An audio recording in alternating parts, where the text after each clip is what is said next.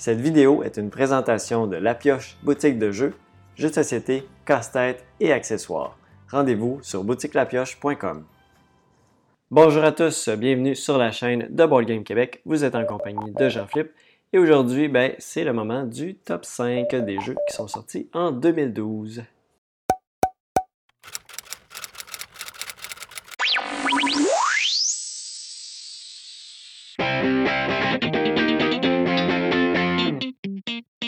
On poursuit donc cette série de top. Euh, on est maintenant rendu à l'année 2012. 2012, c'est euh, une année que j'avais quand même beaucoup plus de jeux euh, joués dans cette année-là. Une belle cuvée encore une fois. et ça va augmenter, comme je mentionnais dans le dernier épisode, de plus en plus. Toujours de jeux que j'ai plus joués dans les années récentes que les plus vieilles années. il est sorti aussi beaucoup plus de jeux dans les années récentes que dans les euh, plus vieilles années. Et souvent, la disponibilité des jeux aussi euh, s'efface avec le temps. Euh, quand c'est des plus vieux jeux, pas nécessairement qui ont connu le plus grand des succès, des fois, sont plus difficiles à avoir en impression.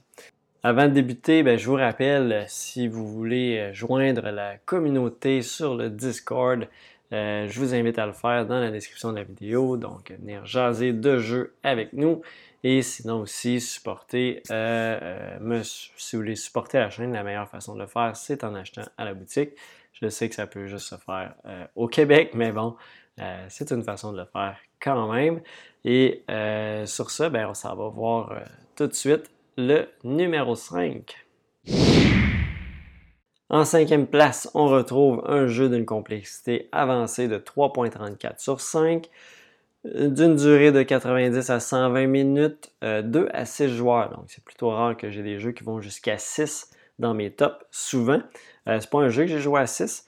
Euh, c'est un jeu dans lequel on va avoir des enchères avec des meeples. Et j'ai nommé ici Keyflower. Donc, on va miser avec nos meeples qu'on a récupérés d'une certaine manche, qu'on a récupéré entre des saisons pour avoir euh, accès à euh, des tuiles, des tuiles qui vont venir dans notre territoire, qu'on va augmenter, qu'on va utiliser aussi pour faire certaines actions, produire des, ressources, faire des points principalement. Euh, et les autres joueurs vont pouvoir aussi venir dans notre village pour faire des points aussi. Et on va récupérer ces ouvriers-là éventuellement qu'on pourra remiser, etc. Donc, Keyflower, c'est un jeu euh, assez spécial en soi, assez spécial à expliquer aussi. Euh, c'est pas un jeu qu'en ce moment j'ai les règles en tête. Ça fait quand même longtemps que j'ai joué. Euh, je ne l'ai pas sorti nécessairement souvent. probablement parce que justement, j'ai l'impression qu'il faut que je relis le, le, livret de règles au complet. si je veux m'y remettre, mais c'est un jeu que à chaque fois que j'ai joué, j'ai trouvé ça tellement bon tellement agréable. La cote de 7.8 aussi euh, révèle bien que c'est un jeu apprécié. Il est 60, 85e, euh, donc il est dans le top 100 BGG, euh, malgré tout, malgré les années. donc 2012, hein, bien évidemment, c'est le, le, sujet du top. Et donc, je ne m'éterniserai pas non plus sur Keyflower, je ne vais pas rentrer trop dans le détail, mais il faut retenir vraiment la mécanique d'enchère sur les tuiles en fonction des ouvriers qu'on va mettre, les couleurs d'ouvriers qu'on va mettre. Euh, c'est vraiment très intéressant. La, beauté de ce jeu-là, puis la construction notre petit village aussi. Vraiment très sympathique. Donc, Keyflower, c'était le numéro 5. En quatrième position, on retrouve un jeu euh, complexité encore avancée, 3.6 sur 5. Euh, c'est un jeu de 180 à 240 minutes, donc un plus long jeu. Ça fait encore là longtemps que je n'ai pas sorti ce jeu-là. J'ai joué quand même euh, quelques parties. J'ai pas joué des tonnes. Ah, j'en vois cinq euh, que j'ai répertoriées, mais je pense que je l'ai même joué avant que, je répertoriais ça. Donc, j'ai quand même fait plus de parties que je pensais. Euh, c'est un jeu qui a eu une édition monumentale cette année et c'est bien sûr Clash of Culture. Donc Clash of Culture, c'est un jeu de civilisation. le, gros fan de ce jeu-là, c'est toute l'arbre technologique que je vais mettre ici, qu'on peut faire euh, qu'on peut développer, qu'est-ce qu'on, dans quelle direction on s'en va, quelle direction on va dans, notre civilisation. Euh, on va se déployer aussi sur un plateau, euh, plateau qui est modulaire, qui c'est des tuiles qu'on retourne. En plus, il y a comme du brouillard, on va explorer le terrain. Il y a des petites ordres barbares de temps en temps aussi qui vont nous attaquer. On va développer notre armée, développer nos euh, bâtiments et bien sûr, on va tenter d'attaquer les autres joueurs. C'est également un jeu dans lequel on va avoir plusieurs façons de gagner. Donc, on peut fonder des villes qui va nous permettre éventuellement, avec une certaine configuration, de remporter, euh, avec des objectifs, avec des merveilles, des événements. Donc, il y a toutes sortes de façons de euh, se diriger vers la victoire. Ce n'est pas nécessairement le but d'exterminer les autres joueurs.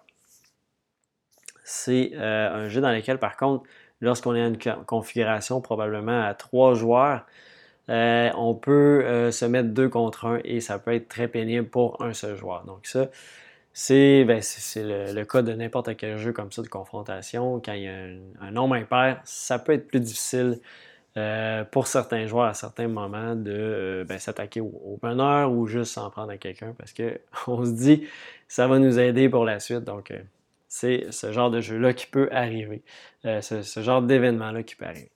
Donc, Clash of Culture, c'est mon numéro 4 de ce top. En troisième position, on retrouve un jeu, encore là, de développement de ville. Euh, c'est une thématique que j'aime beaucoup dans les jeux.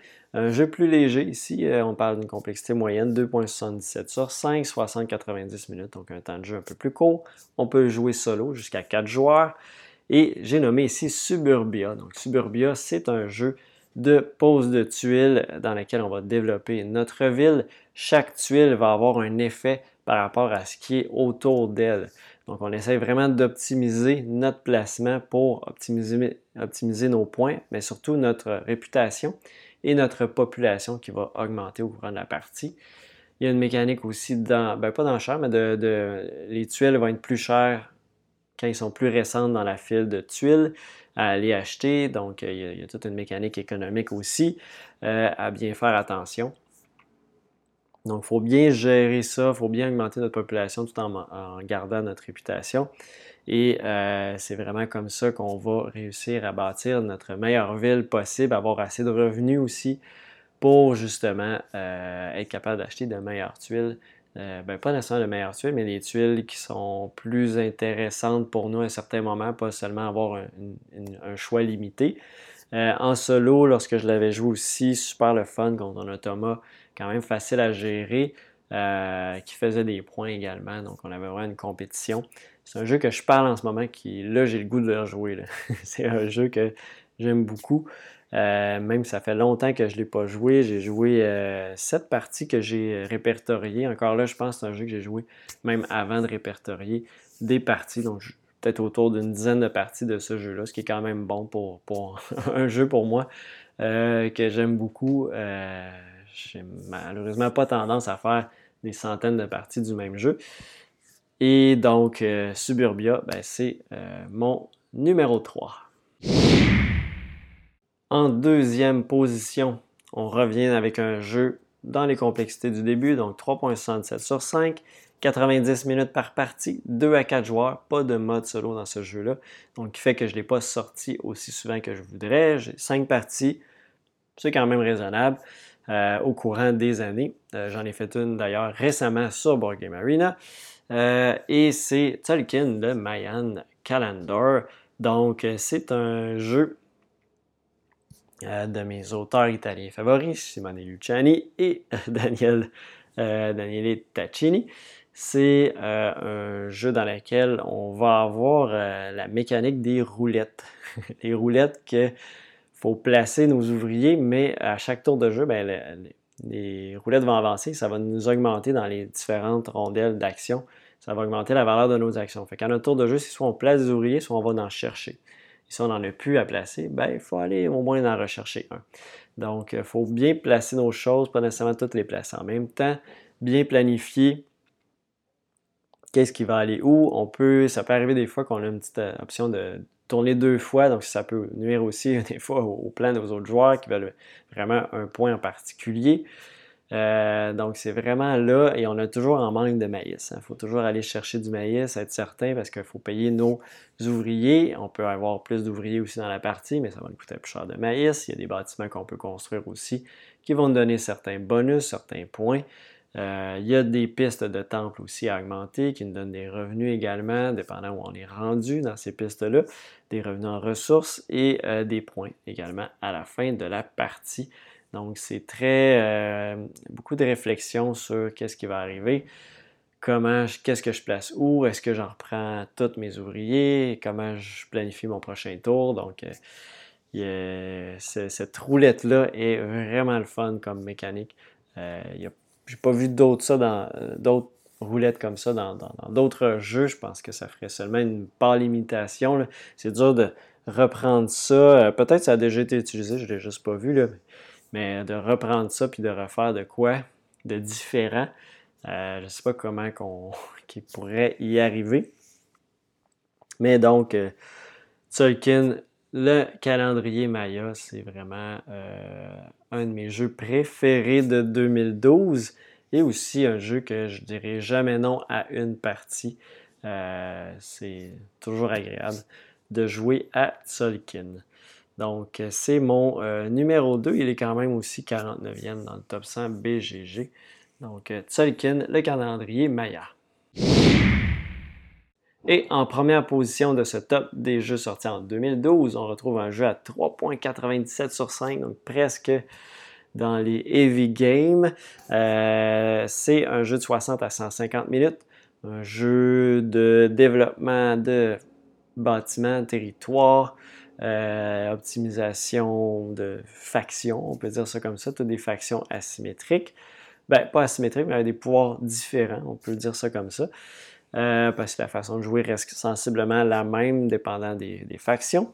2 à 5 joueurs et on vient d'y ajouter cette année un mode solo. Euh, je parle bien sûr ici de Terra Mystica. Donc Terra Mystica qui a été aussi réimplémenté par Gaia Project et bientôt par Terra Nova, qui est la version simplifiée de Terra Mystica. Euh, c'est un jeu de euh, qui est 23e dans le top 100 BGG. C'est sûr que son grand frère, Projet Gaia, l'a dépassé. Euh, c'est un jeu dans lequel, comme je mentionnais, on va avoir notre peuple, notre faction, et on va principalement placer des bâtiments sur le territoire, changer, transformer les terrains en notre terrain naturel, en payant des pelles, en payant des ouvriers pour ces pelles-là, pour changer le terrain. Et on va tenter de fonder des villes, des villes qui vont nous rapporter des bonus, des points, euh, des bonus pour la, partie. On va tenter de faire des objectifs aussi au cours de la partie, des points en fait qui nous sont donnés pour certaines actions dépendant des différentes manches.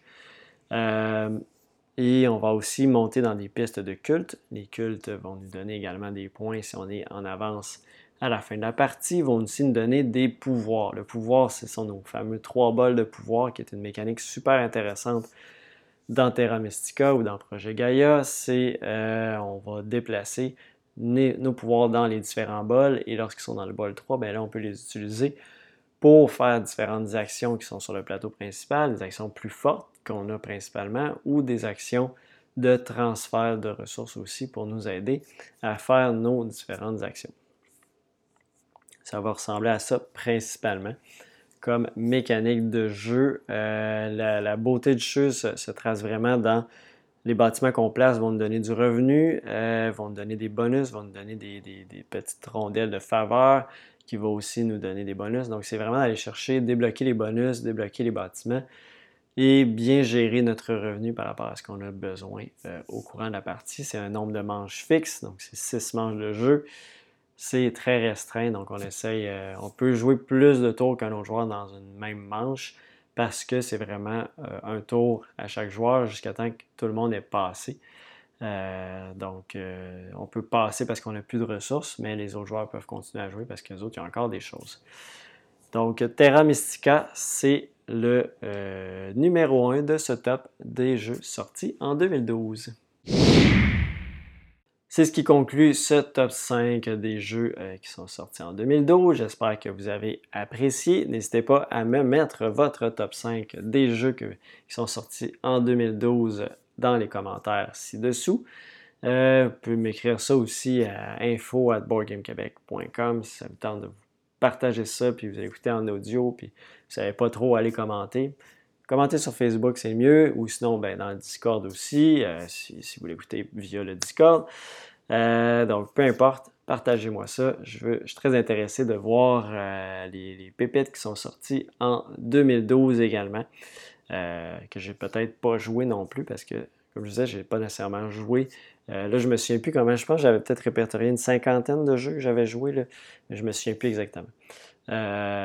donc, on termine ça là-dessus. Je vous invite aussi à aller vous abonner à la chaîne si ce n'est pas encore déjà fait et euh, également mettre un petit pouce sur la vidéo et partager si vous avez apprécié, ainsi que euh, aller visiter euh, ma boutique en ligne, boutiquelapioche.com, pour faire vos achats de jeux. Et sur ça, ben, on se revoit dans une prochaine vidéo. Merci encore. Bye bye.